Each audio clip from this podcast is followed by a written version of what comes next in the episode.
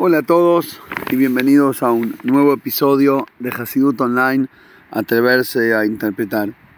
El shiur de hoy lo dedicamos para Refuash Lema de Israel Benzara y en honor a las familias Dabul y Ohana. Que Hashem los bendiga a todos, material y espiritualmente. Eh, esta semana festejamos en el calendario hasídico el 19 de Kislev Yutex Kislev, que el Rebbe Rashab lo llamó el Rosh Hashanah del Hasidut. Eh, técnicamente es cuando el Alter Rebbe, primer Rebbe de, de Chabad, eh, salió de la cárcel después de que estuvo preso por calumnias y mentiras basadas en aquella gente que estaba en contra de su ideología espiritual y quería eh, quitarlo del camino, para decirlo de alguna manera. Inventaron calumnias, lo metieron preso, fue torturado 53 días, después finalmente salió. Y el Rebe lo vio, el mismo Alter Rebe y todos los Rebes, como una, eh, digamos, un jaque espiritual a la ideología hasídica del Alter Rebe y después la liberación como el momento donde Hashem, bueno, confirma el valor de esta manera de servir a Hashem. Por eso eh, se llama el Rosh Hashanah el principio, el inicio del año para el Hasidut. Y por eso el tema de hoy va a ser eh, no Yutet Kislev en sí, sino algo, uno de los conceptos principales, de los eh, fundamentales en la ideología hasídica, que es fortalecer la conexión y la cabaná dentro de la tefila, el rezo. Y tenemos una enseñanza profunda en la parashá y con respecto a la historia de Jacob para el rezo. Pero antes quiero mencionar que por eso la costumbre hasídica es que a pesar de que el hasidut es una forma de vida y el estudio del hasidut como el estudio de cualquier otra parte de la Torah corresponde y se da en todo momento del día, pero se acostumbra y se recomienda estudiarlo a la mañana temprano antes de la tefilá. Es como que el hasidut ocupa el lugar de preparación para el rezo si agarraste el Hasidut correcto, si te enganchó el alma de la manera correcta, bueno, tu tefilá va a despegar como corresponde. Sería como si la tefilá es despegar el avión y, el, y el Hasidut es correr sobre la pista. Obviamente, sin pista no despegás. A menos que seas un helicóptero, pero más complicado. Los sabios nos cuentan que las tres tefilot que hacemos los Yehudim al día Arbita a la noche o Marib, Minja a la tarde, eh, a la mañana y Minja a la tarde, la establecieron básicamente los tres patriarcas. Quizás no de manera como establecimiento eh, declarado, pero sí encontramos historias, dicen los Jajamim, donde Abraham rezó a la mañana temprano y Tzhak salió a charlar con Hashem en el campo al atardecer, eso es Minja, y Jacob fue el que Tiken Tfilat Arbit. Jacob fue el que estableció la tefilá de la noche. Interesante, ¿no?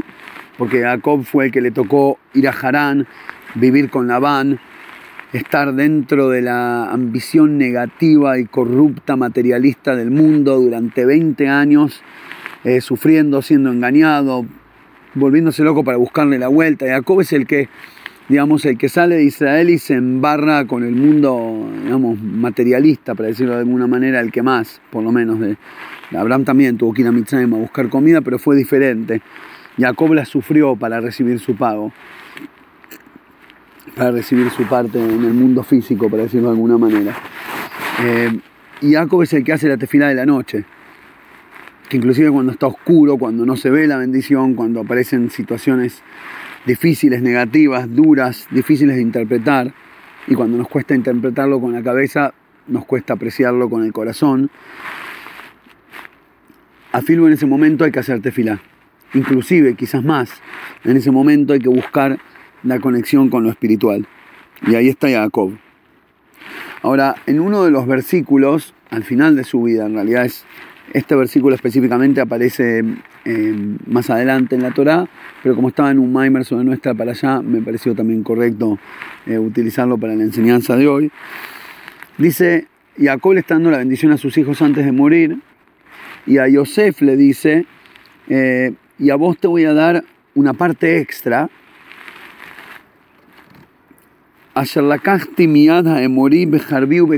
una parte extra de bendición, una doble herencia, para llamarlo de alguna manera. Algunos interpretan que es que los dos hijos, Efraim y Menashe, los dos hijos que le nacieron en Egipto, son considerados Shvatim, a pesar de ser nietos, son considerados de las doce tribus, y entonces recibió dos partes en vez de una, Yosef. Pero básicamente le dice así, te doy una doble brajá, y la parte extra es la parte que tomé de la mano del Emorita, del Emorí, con mi espada y con mi arco. Y bueno, ahí obviamente aparecen todos los exégetas, todos los jajamín de las épocas posteriores, tratando de explicar a qué se refiere, porque por lo menos de manera explícita no vemos en la Torá dónde Jacob peleó con el pueblo de Morí, eh, digamos, una guerra con espada y arco. Algunos dicen que se refiere a la futura pelea que va a tener Yoshua en la conquista de Israel la primera vez, y los profetas siempre hablan en pasado sobre el futuro. Así dicen los mefarsim. Me encantó la expresión. Cuando el profeta te dice, bueno, mira, eh, va a pasar tal y tal cosa, no dice va a pasar tal y tal cosa. Dice, mira, esto que ocurrió, que bueno, lo que tomé de aquel con tal manera y por eso te lo doy, te lo di. Natati le tipo te lo di, lo agarré. Faltan 1500 años, pero bueno, para el profeta ya, porque eso es un profeta, el que la ve de antes, el que la ve venir, el que te canta el gol cuando todavía no empezó la jugada. Eh,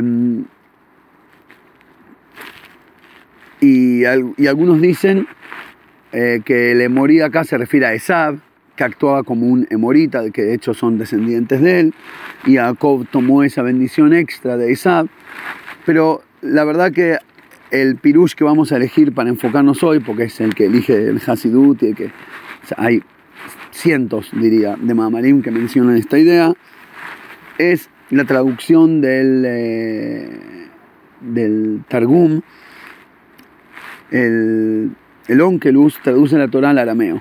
Y él dice que tomé del Emorí Bejarbiu Bekashti, lo traduce Betzloti Bebauti.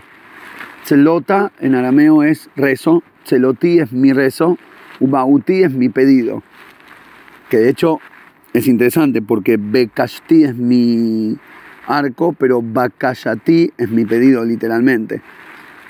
Ba Keshet es con el arco, Bakashá es pedido. Entonces, Bakayati es mi súplica a Hashem. Y entonces algunos conectan que el hecho que los Yehudim después y los hijos de Yosef pudieron acceder a la tierra y a la bendición y al pacto con Hashem fue por lo que logré quitarle a la clipá con mi tefila, con mi rezo. Hay como un tesoro escondido adentro de las cáscaras de la impureza de la clipa del mundo que podés rescatarlo de ahí, la llave para sacarlo es la tefilá. Con el rezo, hecho de manera correcta, vos metés la llave divina en la cerradura de la realidad, le quitas la cáscara, la porquería que cubre aquella bendición y te llevas el premio, para decirlo de alguna manera.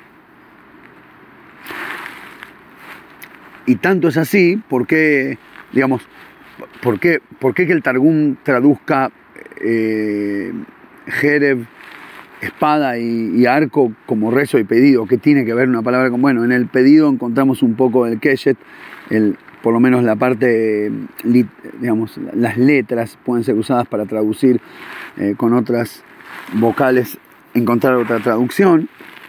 Pero el sentido profundo de la conexión es que el Zohar dice Sha'at tzlota, sha'at krava. El momento del rezo es el momento de la guerra. En la tefilá estás peleando. ¿Estás peleando con qué? ¿O con quién? ¿Y para ganar qué?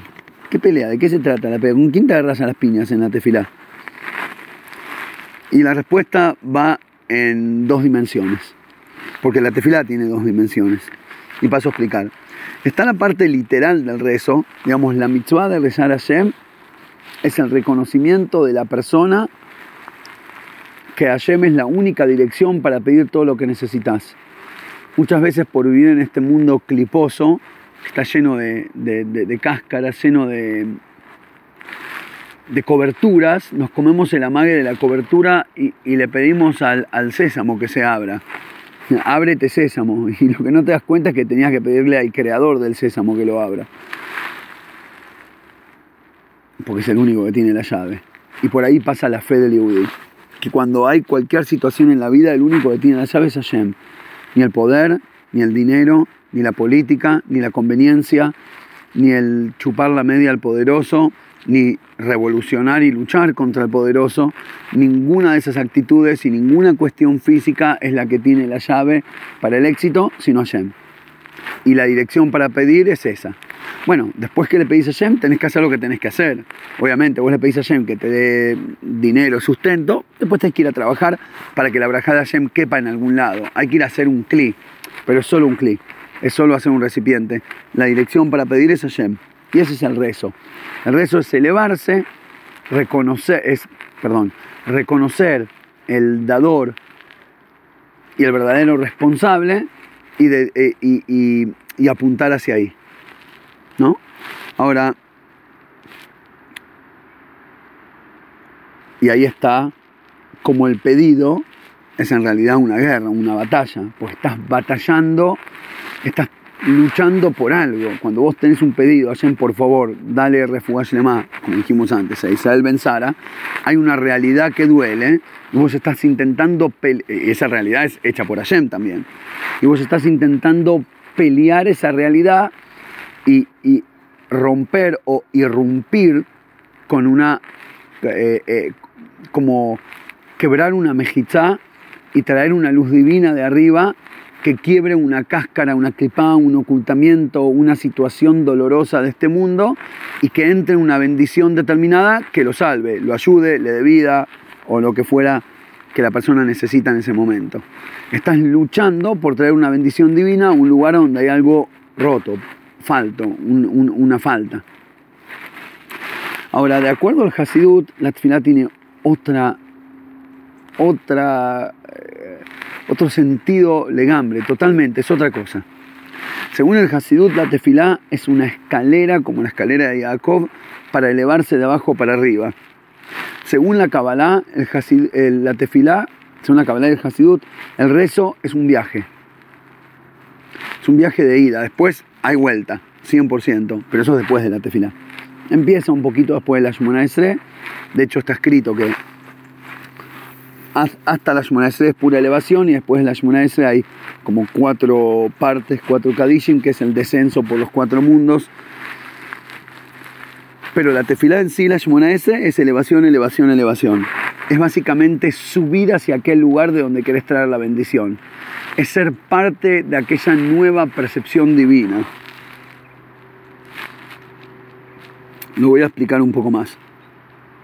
Hay un maíz con el Magi de Mesrich el maestro, el Alter Rebbe, que de hecho su Yortzeit, su fecha de fallecimiento es el 19 de Kislev, se celebra el mismo día y no es casualidad obviamente que el Yortzeit del Rebbe, del, del, Alter Rebbe, sea en el día que después él salió de la cárcel y, arrancó la revelación del Hasidut para todo el mundo, que gracias a eso estamos acá hoy y yo nosotros tenemos estos conceptos y los podemos compartir, digo yo, porque me siento personalmente eh, agradecido por, esa redención, pero es para todos, obviamente. Eh,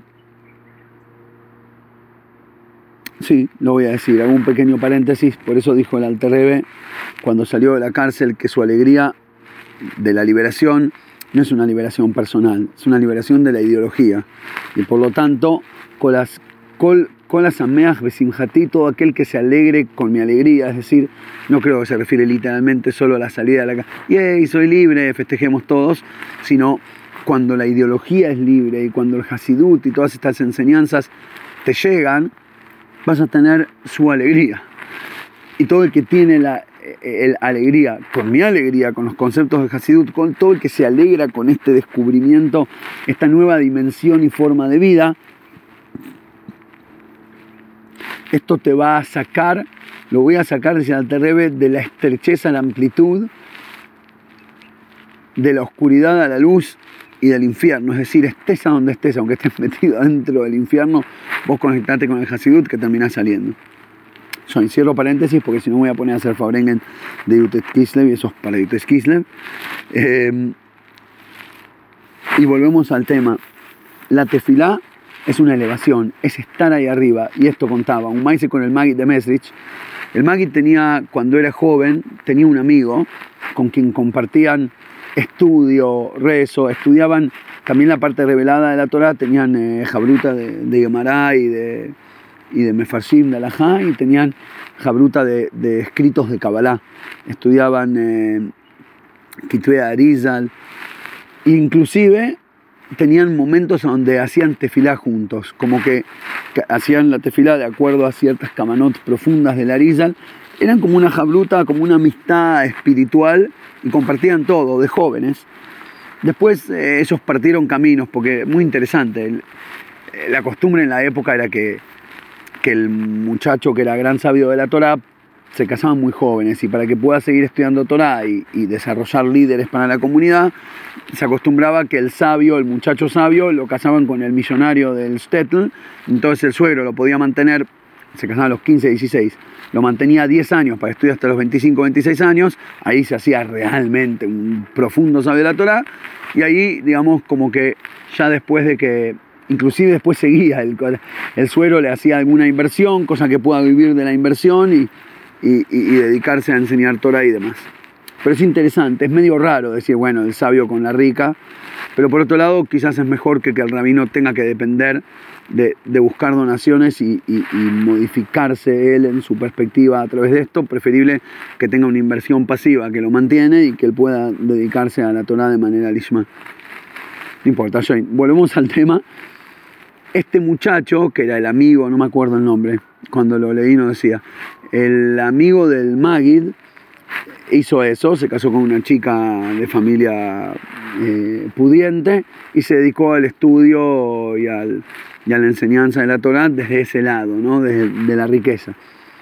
Y el Magid dice que eligió servir a Shem desde la pobreza. Él veía una virtud superior, el ser un tzadik dentro de la dificultad y no con la comodidad. Como que eh, si estás muy cómodo, eh, es fácil. Yo la quiero difícil. Él, como la gente que va al gimnasio y le pone 800 kilos a la pesa y dice, bueno, o esto nada, para eso no vengo al gimnasio, para levantar 3 kilitos no vine. Yo no vine al mundo para eso. Vale destacar que el Magid en general era una persona físicamente enferma, es decir, toda su vida. Era discapacitado, no dice de qué. Es interesante, no sé qué tipo de discapacidad física tenía, eh, pero por ejemplo eh, está escrito que no iba a la mikve. La mikve es el baño ritual hasídico, una costumbre de ir todos los días antes de la tefilá y para los rebes hasídicos era indispensable. Y él no iba. No sé si era paralítico y no podía bajar las escaleras de la mikve, no sé cómo era la cuestión. Eh, pero ya desde el vamos tenía dolores, tenía, tenía limitación física y encima de eso le agregó la pobreza, se casó con una hija, con una tzadeket, que era la hija del más pobre del Stetl, y se dedicó a enseñar Torah a los hijos de los pobres, porque claro, los ricos tienen plata para pagar buen moré, pero los pobres no tienen quien le enseñe, listo. Yo soy el que le enseña. Encima, encima que era pobre, le enseñaba Torah a los hijos de los más pobres que él, así que no tenía un peso, ni salud, ni dinero. Amor parece que tenía, a Hashem, a su familia. Amor tenía, pero dinero y, y- salud no. Y así sirvió Hashem en la dificultad. Bueno, la cuestión es que muchos años después se vuelven a encontrar estos amigos, ya en su edad adulta, no sé, ponele, se separaron a sus 16, 17, se encontraron a los 40, ponele, y el Magid ya era el gran rebe, el, el Magid de Mesrich. Y tuvieron unos días juntos porque el amigo viajó y estaba en su ciudad. Dijeron, le ofreció, le dice, che, volvemos a nuestra, compartimos de vuelta nuestra, nuestra jabruza y coso. Y el Magid Saliro le dijo, sí, sí, hagámoslo. Y, y de hecho se dedicaron una, no sé si era una semana, dos semanas, a volver como los viejos tiempos, a estudiar juntos, a discutir juntos, a, a hacer tefilá juntos. Pero en esta vez, el Seider que tenían, la tefilá eran, creo que el Seider era dos horas. Le dedicaban dos horas a al rezo con meditación cabalístico, cabalística y demás. Y cuando se disponen a hacerlo, empiezan los dos juntos y el Magid sigue como 3, 4 horas más. Le pegó 6 horas derecho y el otro a las 2 horas terminó. Y vio que, él, que ahora él está muy concentrado, bueno, no lo va a interrumpir para decirle, che, viene el próximo Shigur. Se fue a un costado y siguió estudiando Torah solo y el Magid siguió rezando. Cuando termina, no para increparlo, pero, pero medio para, eh, ¿qué pasó? ¿Cómo puede ser que yo, yo me hice businessman, viste, me, me dedico a las inversiones y no sé qué, y mi tefilá sigue siendo, sigo logrando poder hacer todas las cabanotas en dos horas, y vos que, que, seguiste dentro del mundo de la Kedushá y con más entrega y con más conexión, y te tarda seis horas, ¿cómo puede ser que perdiste el, perdiste el ritmo, viste? Te, tardó más correr la maratón. A lo que el Magui te contesta, haceme acordar de que cómo era que vos cómo era tu trabajo y no sé qué. Y él le contó, bueno, que, yo creo que lo conteste más una vez en otro podcast, pero no importa, vale la pena repetirlo. Que se dedica a la compra y venta de mercadería, que viaja a cierta ciudad y compra mercadería y después la trae y acá hay mercado, hay yuca abierto todos los domingos y él pone su pequeña, eh, su puesto en el mercado y los domingos se dedica a vender todo, toda la mercadería que compró allá en, la ciudad grande europea. Y así pasan varios meses hasta que se le acaba la mercadería, después vuelve a viajar, trae, los domingos labura, básicamente una vez, a, una vez cada tanto viaja, que eso ya es más, más tiempo y más no sé qué, más esfuerzo, más inversión de tiempo y de esfuerzo y de dinero. Y después básicamente los domingos eh, se dedica a vender, ordena un poquito los números el lunes y el resto de la semana estudia Torah. Y le dice, ok, ¿y el ciclo más o menos del business cuánto dura? Dice, son más o menos seis meses, dos veces por año. Como que viajo, hacer esto, na, na, na, después la venta, después los números, después volver, pagar lo que debe, volver a llenar la mercadería, los depósitos, ta, ta, ta, ta. El ciclo dura seis meses. Dice, ah, mira vos, ¿y cómo me lo contaste en cinco minutos? Dice, bueno, ¿qué pregunta? Hay una gran diferencia entre contarlo o estar ahí. Y además le dijo, bueno, esa es la respuesta a tu pregunta. Una cosa es rezar con las cabanotas de la risa contándolo. Yo sé que esta palabra se refiere a tal mundo, comprendo la cabalá de la dimensión esta y de la elevación aquella, y de Atzilut, y la luz esta y la luz la otra, y de abajo para arriba, de arriba para abajo, y la sefirot, y bla, bla, bla, bla. Y otra cosa es estar ahí. Estar ahí es payut viajar, elevarse hacia ese nivel, cambiar de estadio espiritual, ver el mundo desde otro lugar, deshacerse de la cáscara. Cuanto más bajas en el Cedric Talshirut, más encascarado estás. Y cuanto más te elevas, más ropas te vas quitando. Y el viaje de la tefilá es quedar desnudo frente a Yem. Es quedar sin disfraces. Es la cebolla sin ninguna de las cáscaras. No nada más la de afuera que no es comestible. La segunda más o menos. Las de adentro tampoco. Es llegar al, no sé, a la esencia misma de la cebolla. El bulbo se dice, no sé cómo se dice. Igual no sé si hay, porque seguís sacando y seguís sacando y seguís sacando y después hasta que te quedas sin cebolla. Bueno, ese es el viaje de la tefila. Es una elevación de quitarse capas y formatos de conciencia, formatos de, de opinión. Es deshacerse de estructuras. La verdad es que la mayoría de la gente no logra sacarse una cáscara en toda su bendita vida. Y un tzadik así logra sacárselas todas cada mañana en solo 5 o 6 horas. Bueno, por eso le tarda 5 o 6 horas. Ahora la pregunta no es cómo le tarda tanto, es cómo te tarda tan poco. Esa es la tefilá de acuerdo a la perspectiva cabalística al Hasidut. Es una elevación, es una, una, un deshacerse de formatos para llegar a, a, un nivel de percepción espiritual mucho más elevado. Y ahora sí se entiende cuál es esa lucha. Eso es una tremenda lucha. Una tremenda lucha. Si los formatos de clipá que tenemos encima los tenemos, pero no vestidos, los tenemos pegados. A veces nos sentimos tan cercanos a la clipá que poseemos que en vez de sentirla como una ropa, la sentimos como la piel. Y nos da cosita sacárnosla porque pensás que vas a sangrar. Pero no sos vos. Es el disfraz que el fuego de la vida te pegó a la piel. Y si te atrevieras a sacártelo, descubrirías una libertad increíble. Pero es una lucha. El momento de la tefilá es un momento de lucha. Ahora, ¿por qué específicamente el arco? Porque bueno, hay muchas maneras de luchar, el arco y flecha.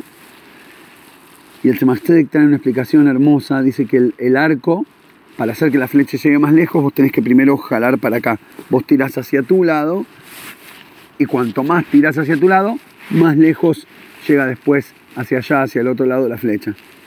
Y es como, es como raro porque, porque para ir más allá tiras para más acá. Si, si, yo quiero ir hacia la derecha, no voy a tirar para la izquierda. Quiero ir para adelante, no tiro para atrás.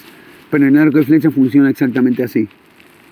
Yo me acuerdo como si fuera hoy, cuando era chiquito me encantaban los cochecitos a, a fricción, se llamaba.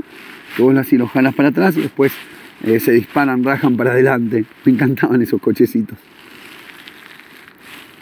Y parte de lo que me gustaba era que me fascinaba porque iba para el otro lado. Los daba vuelta, miraba, los desarmaba. Y tipo, mi mamá no, pero te regalé el cochecito, no me lo rompas. Pero rompía todo porque quería saber cómo, porque, es más, yo quería, no, a ver, díganme, no me acuerdo si había también, cochecitos a fricción que vos haces rum rum para adelante y va para adelante. Tipo, por lo menos haceme que sea para la misma dirección porque si no me confunde la cabeza y si no lo entiendo no puedo disfrutar del juego.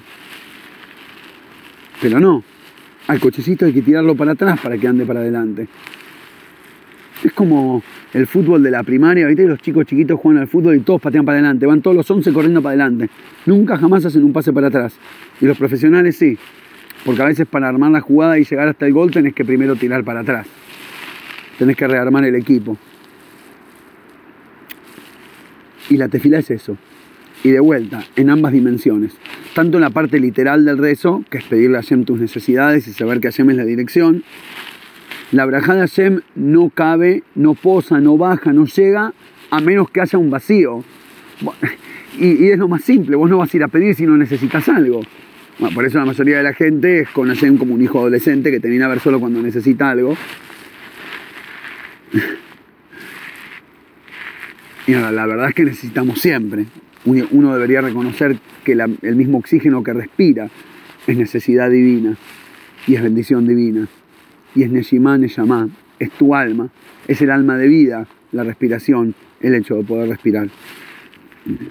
Y cuando hay una falta, una necesidad, que es tirar el, ¿cómo se dice? El hilo, el elástico del arco para atrás, debe haber una palabra más técnica, tirarlo para atrás es la falta, la necesidad, el, el, el, vacío, esa es la palabra, el vacuum, el vacío que se genera en tu alma es lo que trae la bendición. Por eso el famoso dicho del Kotzke Rebe, no hay nada más completo que un corazón quebrado. No hay nada más entero que un corazón quebrado y roto. Porque la misma ruptura del corazón hacia ayer es el rezo. De hecho, decir las palabras es nada más el disfraz del rezo. El rezo es el corazón roto hacia Hashem. Con tu corazón roto apuntando hacia arriba, eso es lo que te trae la bendición. Ahí viene la luz divina. Es la única justificación del corazón quebrado, para el corazón quebrado. Y cuando hay falta, hay bendición. Cuando hay rezo, hay broje. Y, en la otra dimensión, en la dimensión espiritual del, del viaje que dijimos antes, está mucho más enfatizado el pasito para atrás que genera los muchos pasitos para adelante. Porque la forma de elevarse, esto no lo explicamos antes, la forma de llegar más arriba, de ir quitándose las cáscaras, y en realidad la palabra tfilá es un formato nomás que los sabios nos dan porque eran sabios y saben que sin formatos no nos comprometemos, pero la tefilá es todo el día. La tefilá es toda la vida. La tefilá es el camino de la vida. Y a lo largo de la vida nos vamos elevando. Elevando significa ir dejando cáscaras. Y eso se hace, según el Hasidut Chabad, según Yutet Kislev, con la meditación, con la comprensión profunda, clavando el cerebro en una ideología, enganchándote con una perspectiva de vida, poniéndote ante ojos más profundos y más espirituales atreverte a descubrir una nueva faceta de la realidad, no quedarte enfrascado en el formatito que te conviene porque te hace sentir cómodo, a filo que sea una miseria, pero cómoda miseria. Varias veces hablamos del tema que los Yehudim no querían salir de Egipto y que después que salieron se vivieron quejando a Moisés, ¿por qué no sacaste? Porque allá morfábamos gratis, qué sé yo. En la cárcel por lo menos no tenés que laburar y pagar alquiler, ¿viste? es tremenda la, la, dependencia de la miseria, porque es cómoda. Y la manera de salir de eso es meditar en algo más grande, es engancharte a algo más supremo. Es el estudio de Hasidut, el estudio de la Kabbalah, el estudio espiritual de la parte espiritual de la Torah, la parte interna de la Torah, descubrir el porqué de la vida o el cómo de la vida, cómo es que Hashem genera la vida en cada momento, cómo cada criatura está llena de luz divina. Miles y miles y miles de conceptos explicados en cientos de miles de hojas de textos profundísimos que te van abriendo la cabeza. Y cuanto más abrís la cabeza, más lucha espiritual hay. Porque este itbonenut, como se llama en Hasidut Isboinenus, la meditación, la, la contemplación, el descubrimiento de Hashem, el descubrimiento de lo espiritual, del sentido, el sentido interno de las cosas, este conocimiento, este edad, es, jalar el, es jalar el hilo del arco para atrás. Y duele, es retroceder. Es como podría decirse inclusive en el, eh, en el remes que, que cuando tiras para atrás te estás medio clavando la, flecha en tu propio pecho. No, yo sé que se hace de costado, pero no importa, es como te la, la estás poniendo, te la, estás clavando para acá. Y primero tiene que doler y hay que generar un vacío para este lado. Y el vacío de la meditación es durísimo. ¿Por qué? Escuchen las palabras del Tzedek. Porque antes de meditar en la grandeza de Hashem, antes de descubrir el valor espiritual de las cosas, vivís cómodo. Vivís cómodo en la ceguera. Ignorance is bliss, dicen en inglés. La ignorancia es bendición. Está buenísimo no saber nada. Está buenísimo ser... Si no entendés, no nada, no lees la realidad, sos feliz. Y, al revés, Yosif Da'at, Yosif Mahov. El que más sabe, más duele. Porque frente a una meditación y un descubrimiento espiritual tan profundo te das cuenta que todo lo demás es tan chato, tan básico. Le empezás a faltar el sentido, la, le, empezás a, no sé cómo decirlo, faltarle respeto a todos los dioses ajenos a los que solías arrodillarte. De repente el aplauso y el like de la sociedad y ocupar una posición social te causa gracia, te parece un juego de niños de repente el poder del dinero y todas esas cosas, empezás a, ridiculizar en tu mente y en la realidad un montón de cuestiones que pensabas absolutas. Y eso es doloroso para la realidad a la cual estabas acostumbrado. Antes del descubrimiento espiritual, te sentís Derech Ish Yashar Beinab, son las palabras que usa el, del Pasuk, las palabras que usa el Temastek. La, el camino de un hombre está derechito en sus ojos. No sé cómo describirlo, me gustaría hacer onda de una sátira, tipo un stand-up. ¿Viste esa gente que, sí, porque yo, todo perfecto, todo re bien, tipo no sé qué, bárbaro, porque a mí esto y yo lo otro, y por dentro está quebrado y se siente vacío y el pobre tiene que disfrazar su vacío con una, con una coraza que aparenta ser perfecta para poder convencerse que vale la pena y están todos jugando ese jueguito, la competencia de ver quién logra aplaudirse un poco más para sentirse que vale. Da tanta lástima. Pero está casi todo el mundo en, esa competencia por el autoenfrascamiento, a ver quién es preso en una cárcel más lujosa. Y el, camino de descubrimiento espiritual, de estudiar Sides, de buscar la verdad, te confronta con una verdad interna que te quita esos frascos y por un momento te sentís vulnerable. Y es lo mejor que te puede pasar. En ese momento estás rezando lleno. En ese momento que te sentiste vulnerable por haberte quitado todos los disfraces y las cáscaras y los dioses ajenos que te prometían el no sé qué, en ese momento que quedaste desnudo frente a Shem, ahí está tu rezo. Ahí, ahí, llegaste a una elevación. Ahí te quitaste una cáscara.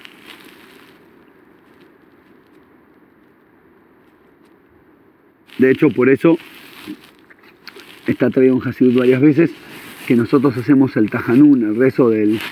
Los efraín le dicen Ana, el, el, rezo que es pedir perdón por los pecados, la confesión, después de la Shmona Esre después del momento en que te paras frente a Hashem, el uno a uno con Dios, a cuatro ojos, como se dice, a pedirle tus necesidades y demás, el momento más íntimo del Yehudí con Hashem. Después de eso pedimos perdón por los errores. Para, no debería ser antes. Primero limpiate, pedir perdón por los errores, que te perdone, y después, ahora somos amigos, nos paramos cara a cara, ahora hay intimidad con Hashem. ¿Por qué pedís perdón después? Y la explicación cabalística es porque antes ni te das cuenta que hay de lo que pedir perdón. Antes de estar parado frente a la verdad, vivís en una, en una clipá de auto defensa, no sé cómo decirlo, de, jugar a ser perfectito en esta clipa que describíamos antes y, no, hay ni, no hay ni error para pedir perdón por él. Te vas a dar cuenta de tus errores después de recién de estar parado frente a la luz, porque a la luz se ven las manchas. En la oscuridad está todo bien. Y, el ver las manchas es jalar el arco para atrás.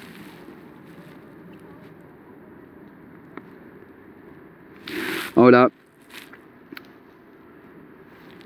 si lo llevamos este concepto un poquito más hacia la parte técnica de la meditación, cuando meditamos en la grandeza de Hashem, nos sentimos, empezamos a encontrar las faltas, los errores, las manchas, jalamos para atrás. Es literal en la meditación de la grandeza de Hashem, porque inclusive cuando empezamos de a poco, ¿no? El Rambam, en la Lajá, cuando habla de cómo llegar a amar y temer a Hashem, dice bien claro, la manera de temer y amar a Hashem es meditar en las grandes creaciones de Hashem, meditar en el cosmos, en el universo. Mirate un documental de del universo, de los planetas, de las galaxias. Y solo, solo con eso, es decir, solo meditando en la grandeza del universo que hizo, vos ves algo tan increíble, tan enorme, tan fuera de serie, sos tan hormiguita que decís, ¡puah! Eh, y eso es comparado con el universo hecho por Hashem. Imagínate comparado con el creador mismo de aquella creación.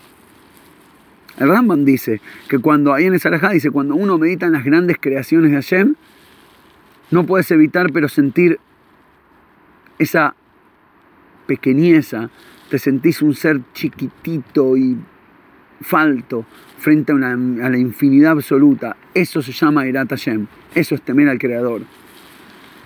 Y después, por la misma manera, el deseo de buscarlo, de encontrarlo, de descubrir qué hay más allá de esta mini chispita llamada yo, esta mini chispita llamada planeta o universo, y querer encontrar la luz verdadera, la, fuente de esa chispita, como si fuera, el, en el ejemplo, el sol comparado con una chispa de fuego. Ese es el amor a. El amor es el deseo de encontrarlo, el temor es sentirse pequeño frente a la infinidad. como decía el famoso científico astrónomo Carl Sagan, decía, astronomía es una, es una carrera humbling, que te, da, te llena de humildad, porque empezás a estudiar y decís, ¿pero dónde? El otro día, de hecho, tuvimos una, charla con los chicos y como tipo me pero ¿y dónde termina el universo? Es decir, hay, hay una pared donde termina y, si sí, ¿qué hay del otro lado? Y si no termina, es decir, ¿qué es el infinito de, dónde y hacia dónde? Pero dónde empieza y cómo, y si no termina, cae del otro lado. Ah, ¿será que el universo es redondo como el mundo y por eso si seguís caminando podés seguir infinitamente porque no terminás de darle la vuelta, porque no tiene principio y fin, pero en realidad sí es limitado, pero no empieza ni termina? No, nos rompimos la cabeza con la pregunta. Y, y es apenas una preguntita. Imagínate todo lo que hay para averiguar de la infinidad de Hashem de vuelta, desde lo más básico de la alajá en el Rambam, que es, el Rambam es lógico y alágico y físico, para decirlo de alguna manera, en perspectiva científica. Imagínate si después eso lo llevas al plano espiritual y a la Kabbalah, te quedas corto. Y por eso, muy interesante la conexión esta, cuando Jacob le manda los emisarios a Esabe, nuestra para allá, a su hermano, y le dice, mira, ya terminé mi trabajo con Labán, Ahora pasaron 20 años, ¿qué tal si nos volvemos a juntar, a amigar, a reanudar situaciones? Le dice, Koamar Abdejai Jacob. Así dice tu siervo Jacob, tu sirviente, así dice tu sirviente, como hablándole con, respeto, con honor. Así habla tu sirviente Jacob. Es lo que le dijeron los emisarios, ¿no? Eh, y ahí le mandan el mensaje, viví con la baña, ahora estoy bien y me fue muy bien, tengo un regalo para vos, ta, ta, ta, ta. Ko amar de Jacob. Esto es lo que dice Jacob, el sirviente de Hashem. ¿Qué es lo que dice Jacob? Ko amar Jacob. Esto o así. La palabra ko, que significa así, es como todos los profetas, la mayoría de los profetas arrancaban su profecía. Ko amar Hashem. Así dijo Dios. Ko amar Jacob. Así dice Jacob. ¿Qué es el ko? Explica la Kabbalah.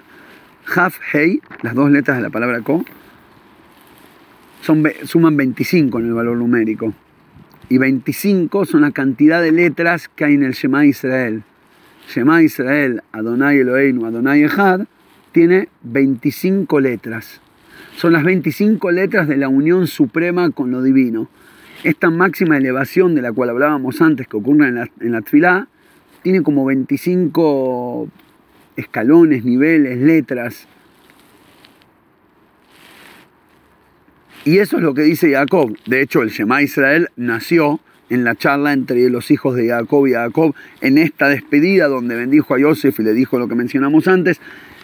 Ellos le dicen, escucha, papá, llamado Israel, haceme lo que no semejad.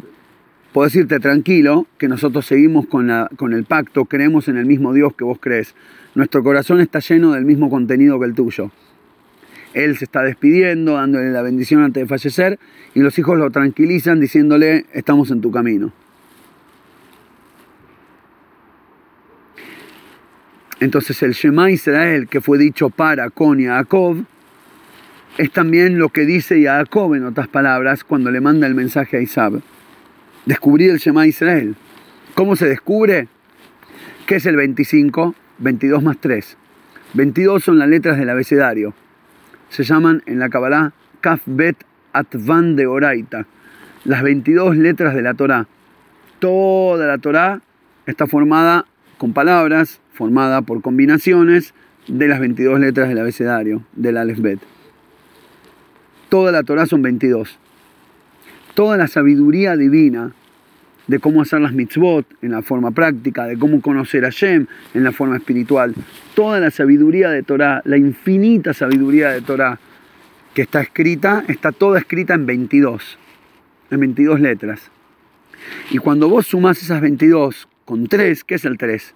Jochma, Binah y Da'at, las tres capacidades intelectuales de la persona, nosotros le pedimos a Shem Honeinu Meiteja Jochma Binah Badat, agracianos por favor a Shem, con inteligencia, comprensión y sabiduría, o sabiduría y comprensión, tres, esos tres niveles de conocimiento, es decir, cuando vos utilizás todas las facultades intelectuales y eventualmente las emocionales que salen de ahí, pero cuando utilizás tus tres facultades intelectuales para percibir todos los conceptos que hay en las 22, en todas las letras de la Torá, ahí llegas al 25 ahí llegaste al Shema Israel, ahí descubriste, ahí empezaste a escuchar, a percibir, a entender, a enganchar, a conectar con Hashem Elokeinu, Hashem Echad. Y ahí es cuando puedes decir Ko, Ko Amar Yaakov, Ko Amar Hashem. Ahí es cuando el Yehudí cobra su voz, Hakol Kol Yaakov. Esa es la voz del, del. La voz de la Torah, la voz de la la voz del conocimiento y de la sabiduría. Es cuando conectas tu Jochma, Binaidat, tu Jabad, con las 22 letras de la Torah. Y ahí es cuando se da el cambio de dirección. Acá pegamos la vuelta. Es cuando la flecha deja de tirar para atrás, cuando por la falta y por la búsqueda y por el vacío y por la necesidad y por la lucha de descubrir todo lo espiritual, ahí finalmente soltás la flecha y ¡fua! como vuela vuela de manera maravillosa. Una vez que te atreves a buscar, una vez que te atreves a interpretar la vida, una vez que te atreves a estar vulnerable frente a la verdad de Hashem, cuando te atreves a sacarte el disfraz como Ajlatá de Yutet Kislev, ahí la fecha vuela y vuela y vuela y los logros son increíbles. El descubrimiento es espiritual, la bendición es, es en ambos eh, niveles, es espiritual y material. Tu vida se llena de sentido. De alegría, de emuná, de encontrar logros inclusive en los esfuerzos, de encontrar luz inclusive en la oscuridad, de hacer mairi a filo cuando afuera es de noche. Aumdim bebeita Afuera está todo oscuro y vos estás de pie. ¿Por qué? Porque vos estás viendo otra realidad, usás otros anteojos, los anteojos de quien descubrió una verdad espiritual porque se atrevió a quedar desnudo frente a ella. Esa es básicamente la idea de la tefilá, en ambos niveles, literal y jasídico, estirar el arco para atrás, atreviéndose y eventualmente dejar que esa luz fluya infinitamente de ahí en adelante. Shabbat Shalom a todos. Antes de Shabbat, eh, Shabbat Shalom, claro, y en Shabbat mismo Yutet Kislev, que todos logren conectar con este conocimiento, con esta sabiduría, con, con esta luz. Y espero haber aportado mi, mi pequeña miguita eh, hacia este fin. Que tengan todos Leshanato va Tikatvu, Betejatmu, Belimuda Hasidut, Bedarkea Hasidut, que sean inscriptos y sellados para un año de descubrimiento, de sabiduría, en el estudio de Hasidut y en la Abodá, que es el servicio de la tefilá basada en el Hasidut, como recién explicamos. Y nos encontramos Besat Hashem la semana que viene, el año hasídico que viene.